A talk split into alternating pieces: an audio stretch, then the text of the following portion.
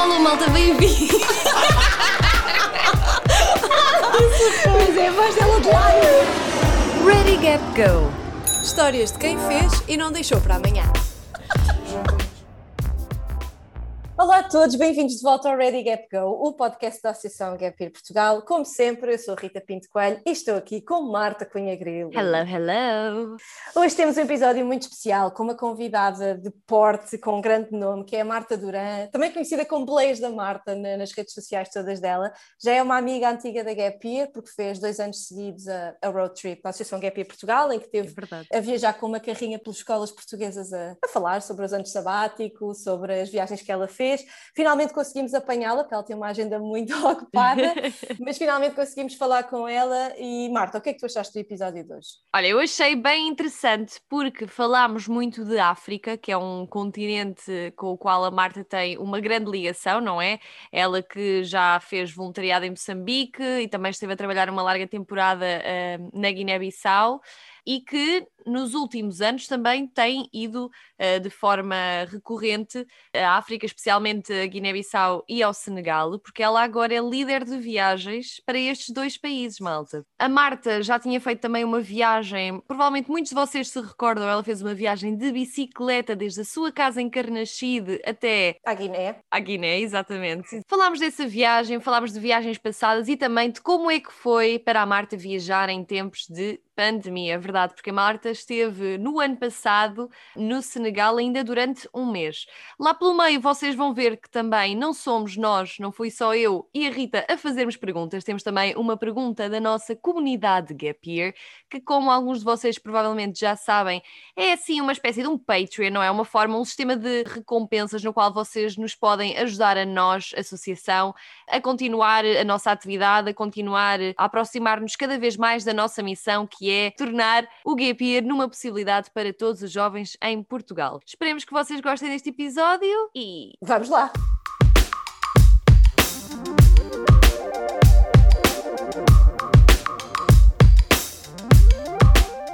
Marta, finalmente apanhamos-te em terra firme. Muito obrigada por estás aqui connosco. Apesar de estarmos em pandemia, tu és sempre muito difícil de apanhar, estás sempre de um lado para o outro. E recentemente estiveste no Senegal, correto? Senegal e na Guiné-Bissau, E exatamente. na Guiné. O que é que andaste lá a fazer? Conta-me. Olha, hum, o Senegal e a Guiné já são qua- quase como casa para mim, principalmente a a Guiné-Bissau, e andei lá agora no mês de dezembro, novembro, dezembro, a explorar aquela zona para fazer uma viagem de reconhecimento para depois, este ano, se tudo correr bem, trazer viajantes comigo a virem conhecer um bocadinho estes dois cantinhos do mundo que para mim são muito especiais.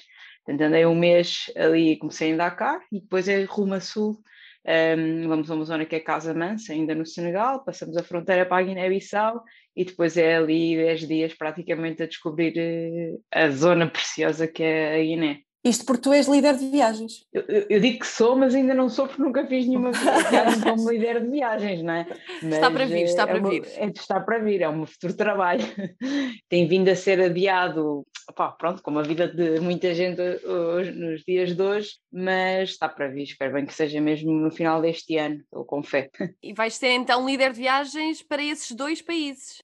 Para, já, sim, que é uma viagem só, que é uma Ah, viagem de 16 dias com dois países. Começamos no Senegal e acabamos na Guiné-Bissau. E para já é essa, no futuro hei de ter mais. Agora não faço ideia que destinos, mas provavelmente ali fixados no continente africano, que é assim aquele que me move mais e me preenche mais.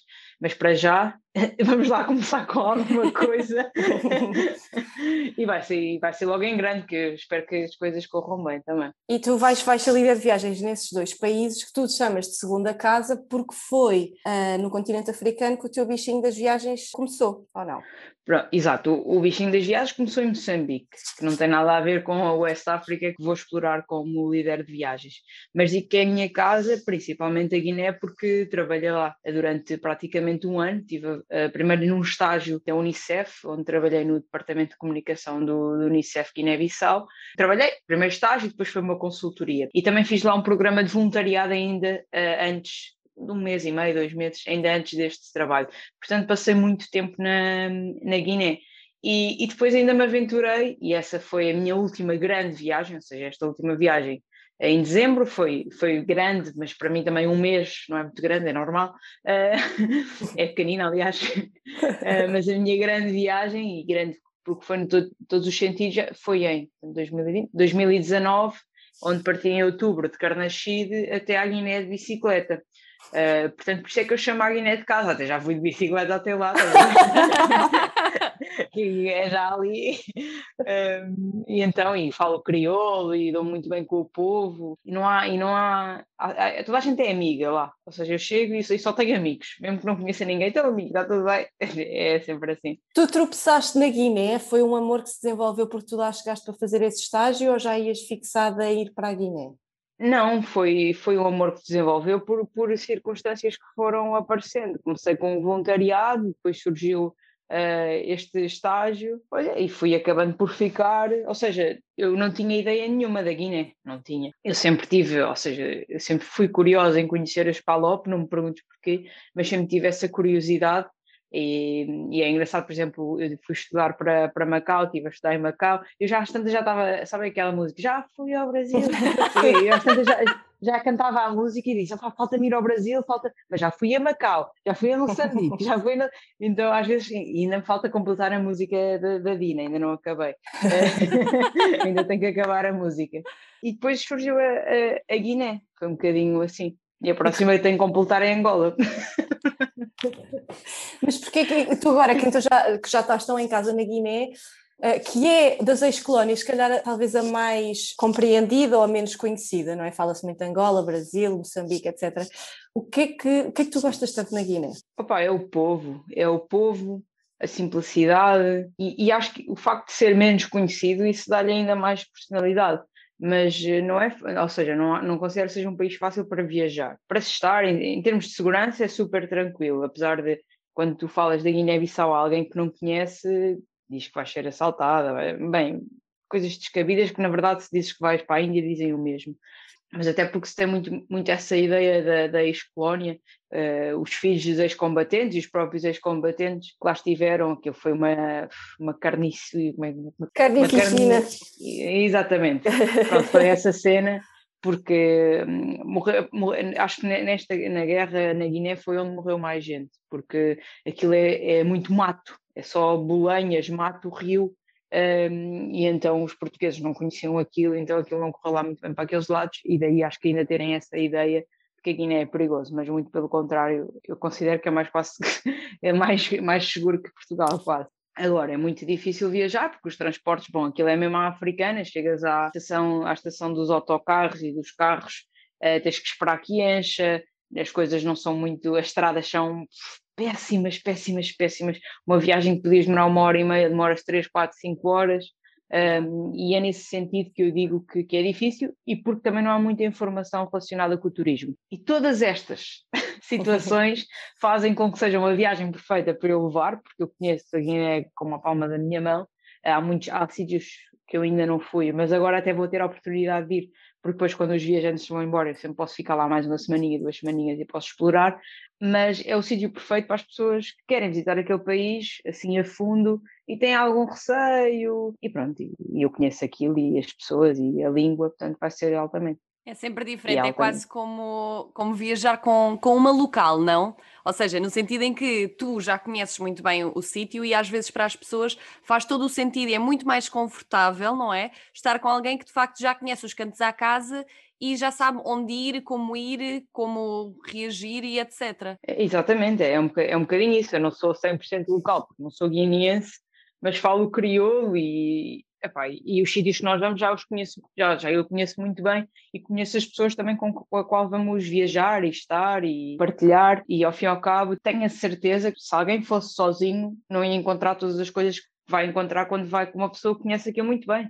Claro. Mas isto é, é óbvio também, não é? E depois o, o, o, Senegal foi um bocadinho aquilo que eu fui explorando agora da última vez que fui e encontrei ali um paraíso que é em Casamance, que Casamance é um rio que divide ali a zona sul do, do Senegal com a zona norte, mais ou menos, depois ainda tens Senegal, depois ainda tens a Gâmbia, e opa, aquilo é um rio, aquilo é um paraíso. Encontrei um spot onde nós vamos ficar que é mesmo, mesmo ao lado do rio. Opa, aquilo é mesmo, é muito, muito, muito bom. No meio da natureza, é, vai, vai ser uma altura para descansar depois de uma cidade caótica como é Dakar.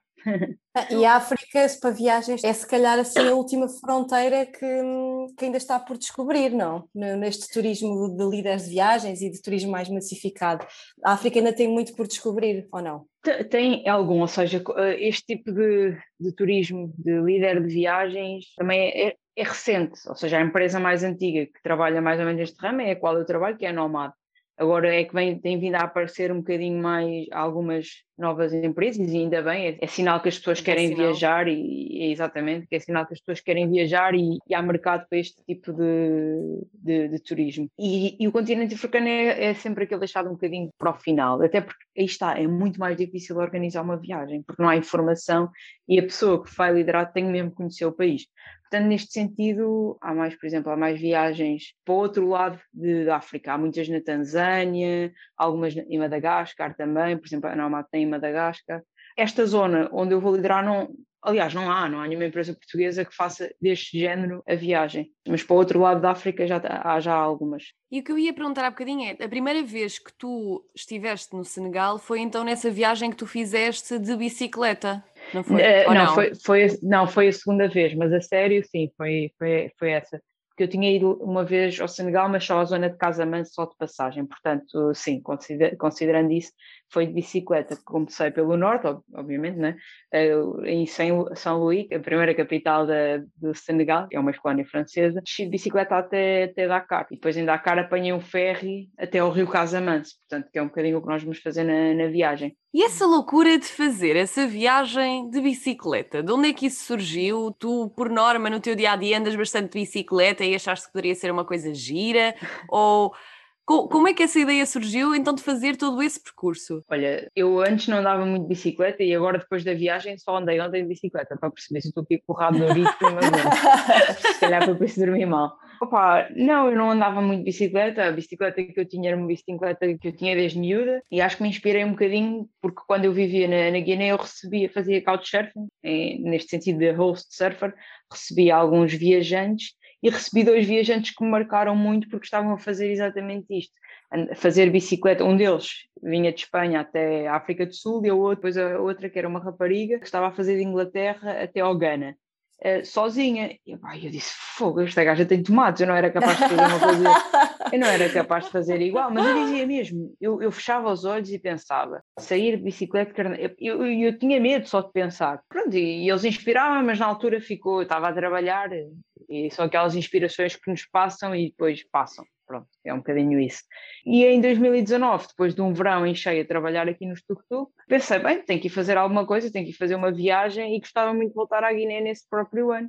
E foi aí que decidi, opá, vou de bicicleta. Foi um bocadinho assim, olhei para a garagem, tinha lá a bicicleta e vou. Assim, um, um bocadinho sem pensar, sabes? Porque eu disse isto, passado 15 dias fui, não tinha muita, não organizei nada, né, foi, fui, pronto, olha logo se via. E em que é que essa viagem se diferenciou? É mais low cost, tens mais contacto com as pessoas, vês as, as paisagens de outra maneira, de uma maneira mais, mais devagarinho? É, é, é, um, é um conjunto disso tudo, sim. Uhum. Um, primeiro foi mais difícil em termos físicos e psicológicos, porque opa, eu fazia, bom, eu comecei a fazer, eu saí daqui de Carnascido e fui até, agora não esqueci o nome daquela, daquela é a aldeia das bifanas, Vendas Novas. Vendas Novas. Uh, e fui até Vendas Novas, Vendas Novas uh, a zona das bifanas.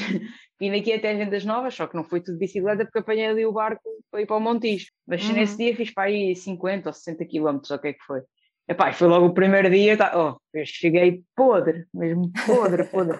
E eu, aliás, eu a primeira semana fiz com um amigo meu até Sevilha, desafiei-o e, e foi fixe começar com um amigo, foi altamente. E depois a partir daí eu achava que, por exemplo, o Alentejo era só assim planícies e o caraças, aqui tem ali com cada montanha, vocês é que vão, as pessoas é que vão de carro e não sabem. E então, esses para mim eram os desafios. Eu houve dias que eu chegava mesmo podre, podre, podre. Eu, o objetivo foi sempre não tentar não, não gastar dinheiro em estadias. Portanto, eu se vos posso dizer, eu paguei em estadias, uh, em hotel, porque eu, por exemplo, em Marrocos, uh, muitas das vezes acampava no, em parques de campismo, dependia. Uh, mas, por exemplo, eu só paguei em Sevilha um hostel 10 euros, até, até Sevilha foi sempre a acampar, a dormir em casa de pessoas que nos davam, uma vez estava, eu lembro perfeitamente, estava a chegar a Sevilha, numas aldeias antes, e estava a chover torrencialmente e eu não me apetecia nada, mas mesmo nada acampar à, à, à chuva. Pá, não me estava a apetecer. E lembro-me que o Marco disse: Marta, tem de ser o que é que tu queres fazer? E estava um cafezinho lá à frente. Eu fui pedir, fui implorar mesmo: Ah, por favor, dê-nos um sítio obrigado para dormir, não sei o quê. E ele não, não, não nos deu sítio nenhum, mas disse: Ah, conheço um português que vive a 10 km daqui e vou-lhe ligar. Opa, e o gajo apareceu, veio-nos buscar de bicicleta e fomos dormir para a casa do gajo, do tubo. porque eu não queria mesmo dormir à, à chuva.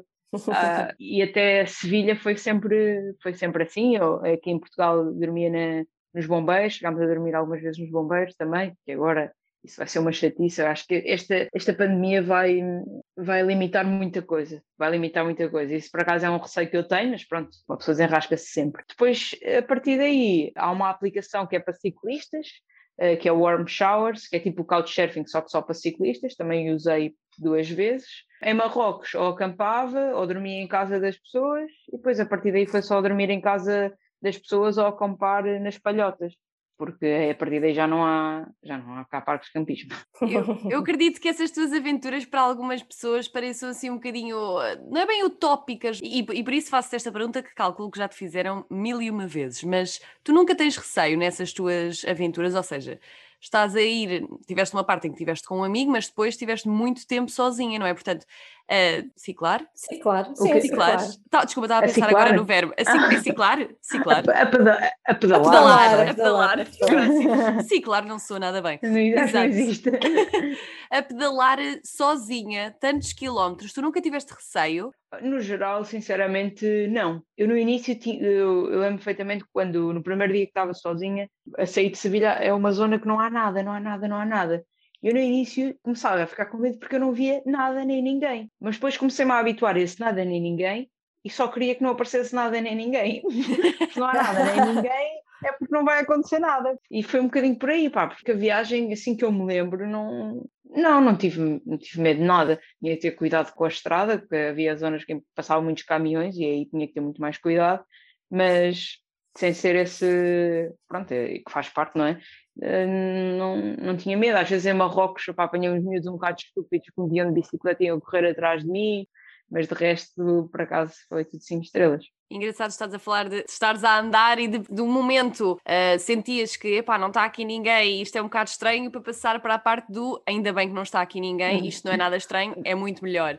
Uh, claro. Porque, porque, eu tenho aqui uma pergunta uh, da nossa comunidade Gap Year, feita pela Isabel, que pergunta: solidão versus contemplação como é que se encontra a plenitude? A plenitude, acho que isso não existe. É difícil. é difícil. Uh, opa, mas essa, eu sentia-me, ou seja, porque eu tinha, eu durante o caminho gostava de estar sozinha na minha bicicleta, mas quando aparecia algum local, quando eu passava, dizia olá e está a andar. Mas à noite gostava de dormir em palhotas ou com a comunidade para me sentir mais segura e a, e a partilhar alguma coisa. Uh, mas durante o dia digo que gostava de estar sozinha porque, ou seja, se não aparece ninguém não, não acontece nada, porque se eu às vezes visse uma pessoa sozinha, o que é que está aqui a fazer sozinho? Começava a, a, duvidar. Portanto, acho que nunca me senti solidão. Mas isto é o que eu digo sempre: a, minha, a viagem é a minha vida, não é? E é como no teu, no teu dia a dia, há dias melhores e há dias piores. E a viagem é um bocadinho assim: tens dias melhores em que estás no êxtase, a pedalar como uma louca, e tens dias que parte desta porcaria que é que eu estou aqui a fazer. um, portanto, é um bocadinho por aí, mas a solidão acho que nunca senti. Acho que às vezes, quando posso estar mais cansado e o que é que eu estou aqui a fazer, eu devia estar mas é em casa, agora aqui a acampar e com a bicicleta aqui ao lado. O que é que eu estou aqui a fazer de bicicleta? Estás a ver? mas, acho que são os, os, piores momentos, mas depois no dia a seguir acontece alguma coisa e diz: é pá, isto é brutal, grande vida, a vida que eu escolhi, bora pedalar. Solidão para ti então acaba por não ser uh, um problema, entre aspas, ou seja, também eu acredito que isto é daquelas coisas que vem muito com as viagens, que é o aprender uh, a estarmos connosco, não é? Claro. E a estarmos sozinhos, é algo que para ti já é super ok. Claro claro, e, e, e, isso na primeira viagem que eu fiz de todas, se calhar foi a que me mexeu mais, mais comigo, porque tu, ao fim e ao cabo, quase tu no teu dia a dia, se não te metes a estar sozinho, parece nunca, não sabes estar sozinho, mas não sabes estar com a tua própria companhia. E em viagem aprendes isso, é um bocadinho, Assim, por mais que custa, às vezes é duro, obviamente que não, não, não vou dizer que é sempre um mar de rosas, e às vezes é mesmo fixe acontecer um momento único e dizes, é pá, quem me dera ter aquela pessoa aqui a partilhar comigo, ou um amigo a partilhar comigo, por exemplo, esta, a viagem toda, ninguém viveu o mesmo que eu, portanto eu só posso contar. Mas, por exemplo, a primeira semana de viagem eu, eu posso partilhar com o meu amigo Marco, e de vez em quando, quando vamos almoçar ou jantar, partilhamos isso, e é altamente ter alguém viver uma pitada pequenina da experiência que eu vivi, e essa é a parte também fixe, yeah. porque o resto da viagem são só tão as minhas memórias e a minha experiência, que é brutal, mas falta aquela partilha também com outra pessoa. E, e acho que esse pode ser o, se, o senão, mas opa, é uma pessoa, eu já aprendi a viver com isso muito, muito bem e não, não penso muito nisso, sinceramente. Mas tenho vindo a aprender a viajar com, com pessoas e, e altamente, ainda agora, agora o mês de viagem viajei com a Marta e, foi, foi, foi, espetacular, porque aí está, tens aqueles momentos de partilha e naqueles dias que tu estás mais triste ou mais coisa, tens outra pessoa, ou então não, estamos as duas más e olha, também acontece como no dia a dia, mas é assim mesmo. Um, eu, eu, se calhar agora que tu mudava só um bocadinho de tópico, porque tu dizes que já estás completamente tranquila com este assunto de teres uma vida que está sempre de um lado para o outro e referiste agora ao teu mês em dezembro em viagem. Eu queria te perguntar, como é que foi viajar no meio desta pandemia? Oh, fogo, devia ter ficado era lá, digo já. Opa, é, também são realidades completamente diferentes. O sair foi muito difícil por causa das regras, porque o Senegal estava fechado ao turismo e eu não tinha uma, uma justificação válida para eles para ir. Porque eu ia trabalhar, mas para eles aquilo não era trabalhar, era fazer turismo. Portanto, eu no dia da viagem ainda não sabia se ia em viagem.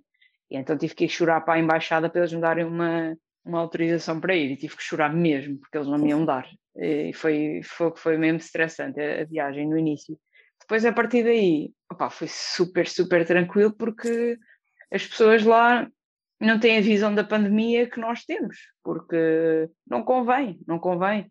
Uh, lá se não morrem da doença, morrem à fome, não é? As pessoas lá ganham o dia a dia, como há muitas pessoas cá em Portugal a acontecer o mesmo, não é? Mas quando aquilo teve fechado, houve pessoas a sofrerem muito, muito, muito, muito. Então acho que deram um jeito de, de, dizer que não existia a pandemia, ou havia, havia pessoas com máscaras na rua, mas nada comparado com, com Portugal, nada mesmo. E às tantas, para ti, psicologicamente, que já lá estás, parece que fogo, altamente. Eh, eu usava máscara, não sempre, confesso, às vezes desleixava porque não via ninguém com máscara, tu deixas, desleixas-te também. Uh, tentava usar sempre nos transportes públicos, até porque estava imenso pó, portanto a máscara dá sempre jeito, mas a verdade é que me desleixei um bocado, porque me sentia muito mais confortável lá. A verdade é essa, porque as, as pessoas, para eles, não existia o vírus e o vírus, uh, o Deus mandou o vírus embora. Era o que eles e, diziam. e qual, qual, é que é a tua previsão agora quando fores fazer, eh, quando liderares as viagens para, para o Senegal e para a Guiné? Como é que isto se vai processar? Epá, acho que vai estar tudo tranquilo, acho, espero eu. Se, se realmente o turismo já estiver aberto, acredito que vai, vai, ser preciso o teste de Covid para entrar, ou então o novo passaporte, que é a vacina, isso é o, é o novo passaporte, portanto, vai ser ou o teste de Covid ou o novo passaporte, que é já ter, já ter vacinado, e depois, por acaso, tenho receio que seja preciso outra, outro teste para entrar na Guiné, ou seja, um teste para entrar em cada país. Isso aí, o processo, o processo é, é tramado e, e por acaso não, não sei como é que vai estar isso, nessa, nessa altura, portanto nem vou pensar muito nisso mas agora estou a pensar vai ser dramático se isso acontecer. não quero pensar muito, mas pensando bem. Foi agora que me fez essa pergunta. É, não quero mas... de todo ser de trazer esta conversa para, para um tom mais depressivo, mas acho que é engraçado tu que já viste tanto e já viajaste tanto e de maneiras tão diferentes, tens uma visão interessante sobre como é que, como é que o turismo vai evoluir, quer dizer, o couchsurfing vai continuar a existir, os hostels com dormitórios vão continuar a existir, não, claro que sim, não, vai, isso vai tudo continuar a existir. A questão agora é que temos que dar tempo e, e, é, e, é, isso que temos que dar, porque assim que maioritariamente da população estiver vacinada, eu acho que as coisas vão, vão começando a voltar ao, ao normal. Agora a questão é, tu vais apanhar um voo, ou fazes teste de Covid, ou ou já tens a vacina. Uh, por exemplo, vais para a Islândia, se, já, se tu não tens, não tens a vacina, tens que ficar em quarentena, mas tens a vacina, chegas lá e já podes fazer turismo. E, e vai ser um novo passaporte e uma nova vacina, entre aspas, obrigatória para, para viajar. Opa, e é o que é, olha o que é que que eu te diga. mas uh, com o tempo as coisas vão, vão ao sítio e eu, eu, por exemplo, eu estava com receio quando fui viajar que as comunidades se sentissem apreensivas Olha, isso só me aconteceu uma vez e eu fiquei passada como se aos berros. Estava em São Luís a andar opa, e espirrei, que é normal espirrar. E uns, uns putos que estavam a passar ao meu lado começaram corona, corona. Óbvio, eu passei, eu passei mesmo, comecei a gritar com eles, os gajos cagaram-se Comecei a gritar com eles, depois estava com um amigo que falava o Olof, que é, que é o dialeto, começou a também mandar vir com eles, mas foi a única vez que me aconteceu, e eu estava com receio que isto acontecesse mais vezes, mas não, foi a única vez. Porque agora os europeus vão ser símbolo de, de Covid. De corona, yeah, isto, e no início da pandemia quando isto mesmo começou, as coisas a fecharem, quem, os europeus que estavam, ou os brancos que estavam fora, uh, sofreram com isso. E, pá, e pronto, mas eu acho que não. As pessoas estão a precisar de turismo, as pessoas já perceberam também qual foi o impacto que isto teve, não é? Pessoas que viviam disto nestes países e agora não têm nada, não têm nada, é complicado. E como é que tu estás a viver neste momento a pandemia? Ou seja, estou tu... farta desta, disto, meu, estou farta disto até ao tutano. Eu sou, sou sincera, estou mesmo farta, farta, farta. Uma pessoa, epá, sei lá, só o facto de não poder sair para fazer uma caminhada, quer dizer, eu faço caminhadas aqui à volta, ainda ontem fui andar de bicicleta, às vezes quase nem me sinto bem, sabes? Não me sinto bem a fazer isto, parece que estou a fazer alguma coisa de ilegal e não, simplesmente estou a sair para, olha, para apanhar ar. Está-me a, ser, está a ser difícil, se calhar até mais este que o outro, que o antigo confinamento. Entretanto, comprei uma carrinha, que é fixe, portanto tenho, tinha alguma coisa para me entreter, só que a carrinha está na oficina a ser pintada eh, e, e a ser assim um bocadinho alterada já para aí há três semanas, ainda vai demorar um bocadinho, portanto até lá, até a carrinha chegar para eu começar a transformá-la, ainda vai demorar um bocadinho. Portanto, não tenho feito assim, opá, tenho estado aqui no, nas minhas coisas, a editar fotografias, a ver séries, a ver filmes, a ir passear a, aqui nos arredores, a minha cadela, pronto. E, e essa carrinha vai ser, essa carrinha vai ser para visitar Portugal como andaste a fazer o ano passado ou é para o mundo inteiro? Olha, tenho, não, o mundo inteiro não, porque ela é, é velhota, então acho que não tem, não, não é não ter andança, mas tem, ela ter tem, mas em termos de mecânicas e depois ela consome imenso, portanto não seria uma, uma carrinha ideal para fazer grandes viagens. Uh, a ideia, primeiro agora é ter o desafio de transformar, que vai ser, uh, vai ser altamente. Depois gostava de fazer uma viagem por Portugal, máximo dos máximos ali perto de, na zona de Espanha, mas nem sei se, nem sei se é a ideia.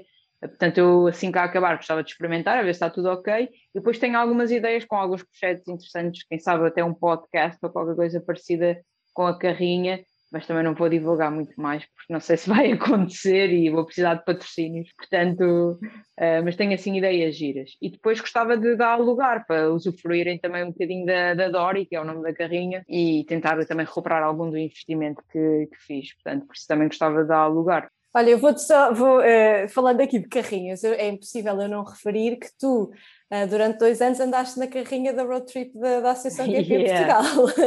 Opa, e queria fazer este ano também, mas este ano acho que está, pronto, está complicado. Eu, eu gostava só de te perguntar, que já foi se calhar há algum tempo, mas um, o que é que tu te lembras desses anos? O que é que tu te lembras de partilhar com as pessoas? O que é que os miúdos, se ainda tens miúdos que falam contigo sobre essa altura e sobre o impacto que lhes causaste quando passaste lá na escola deles?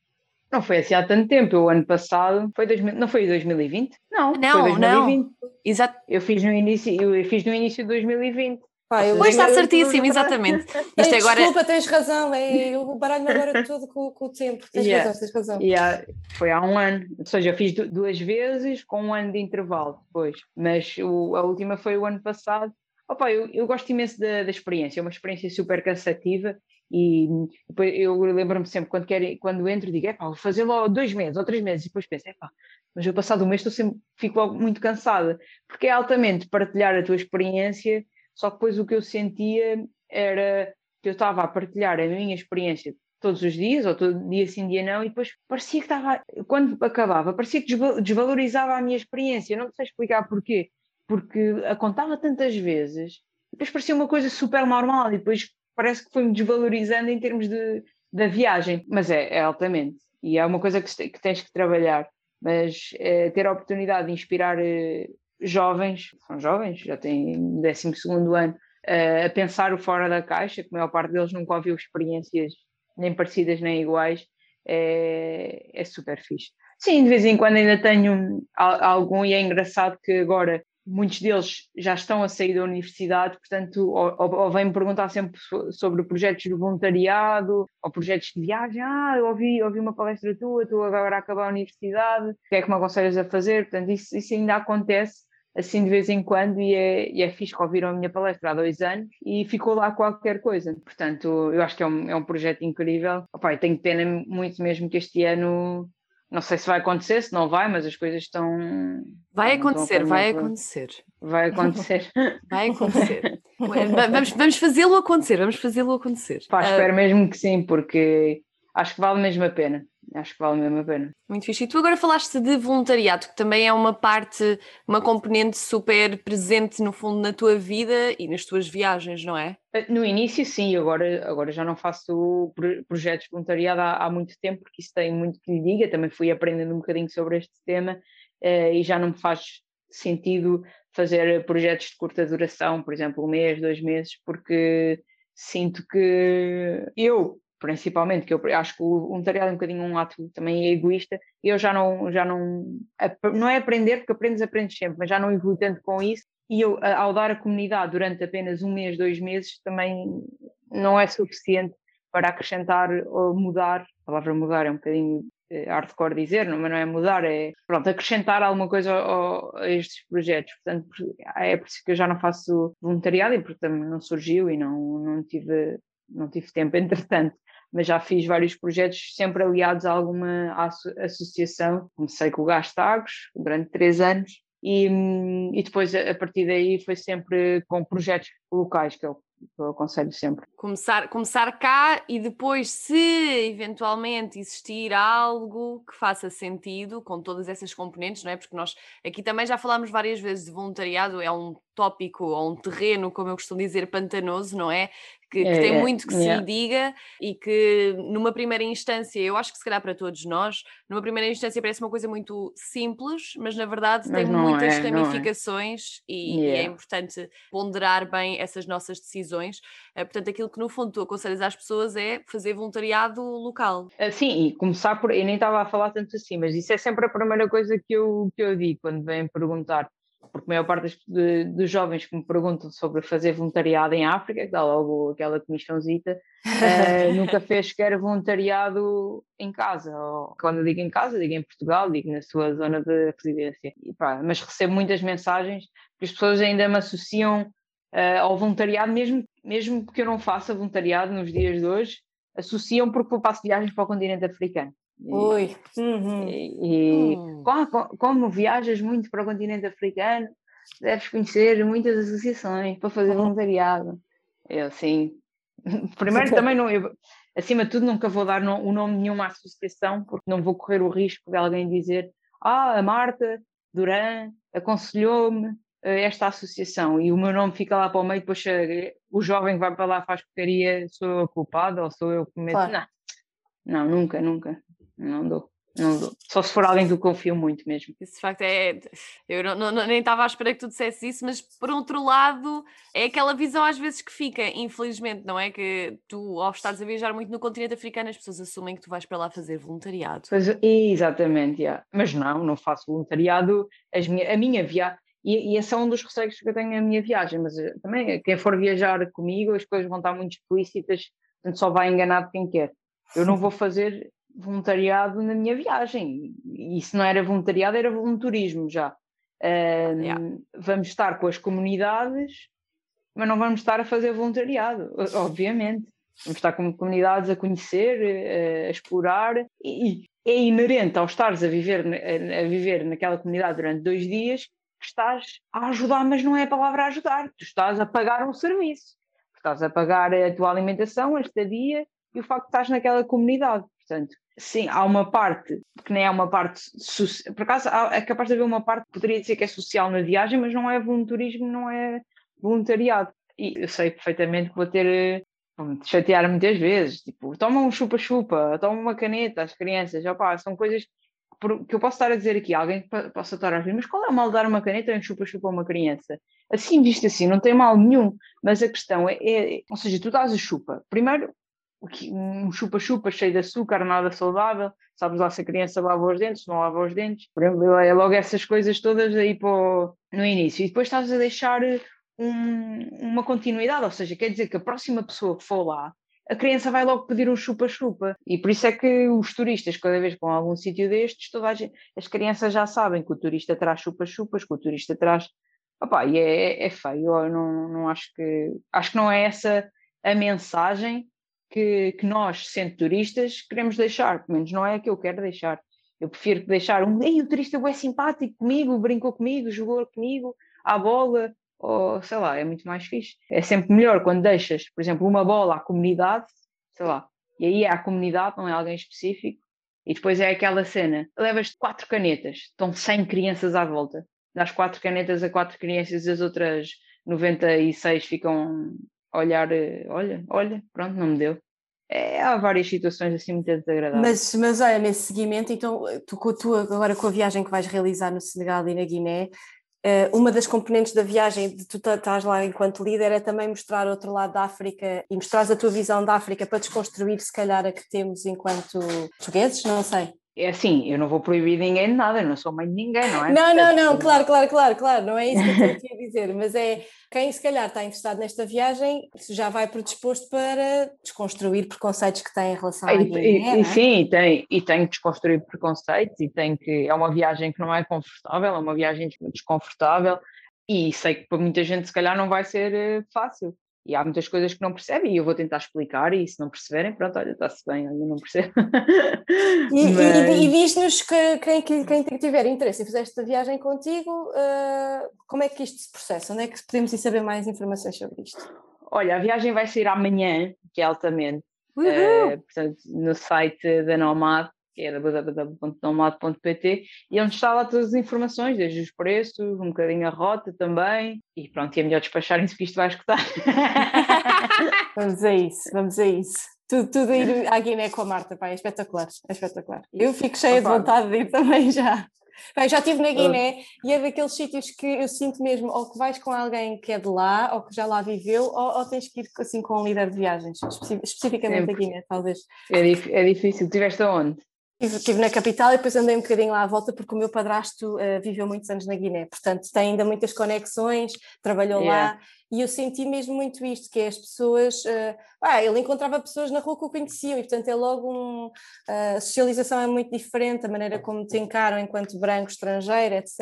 E Sim, isso também é, é diferente. diferente. Uhum. Acho que vai ser um grande desafio para toda a gente também nesse, nesse sentido de e depois chamam, toda a gente passa e chama branco, branco, branco, és o branco e pronto. Mas está-se bem, não é? No sentido pejorativo e as pessoas sim, têm sim, que aprender sim, um bocadinho isso também. Muito fixe, Marta. Olha, muito obrigada pela tua partilha. Uh, não sei se gostarias de deixar alguma mensagem final, alguma nota final para a malta, onde é que podem encontrar as tuas viagens, as tuas histórias ou algum conselho? Ah, acima de tudo, não desistam ao primeiro não, é um bocadinho um bocado isso e sigam os vossos sonhos. Isto é sempre aquela coisa super clichê, mas a verdade é que tens que arriscar e, dar, e o que custa mais é sempre dar o, o primeiro passo e, e, andar a pedir opiniões à família e amigos sobre ideias assim mais diferentes não, não ajuda muito porque por vezes não gostam de ti antes, pelo contrário, porque gostam de ti, têm medo que tu que aventures para o mundo. Uh, mas não é sempre o melhor, o ideal para, para pedir conselhos, para fazer, ah, não vais para aí que é perigoso, não vais para aí. Portanto, é um bocadinho não, não desistir dessas ideias que vocês têm, de fazer voluntariado, uh, de, viajar, de fazer um holiday working visa, é dar o primeiro passo, informar informarem-se ao máximo e darem o primeiro passo sem medos, porque é aquela cena de clichê, só temos uma vida, temos que aproveitar, e a verdade é mesmo essa. Se quiserem encontrar as minhas viagens e cenas, é, olha, abri um canal de YouTube, portanto, no YouTube da Marta. Uhum. Vai, vai ser um bocadinho, vou apresentar um bocado a transformação da carrinha e outros tópicos de certeza. Uh, o Instagram, Boleias da Marta, o site Boleias da Marta, está desutilizado, mas pode. É Boleias da Marta. Boleias da Marta em todas as redes, quase. Exato.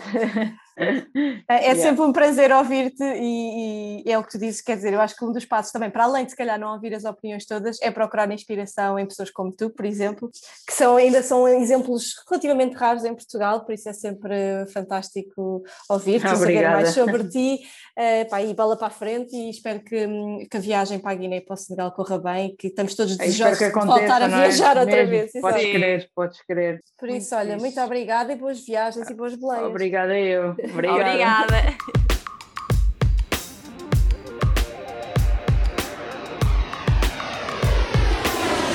Ready Gap Go. Histórias de quem fez e não deixou para amanhã.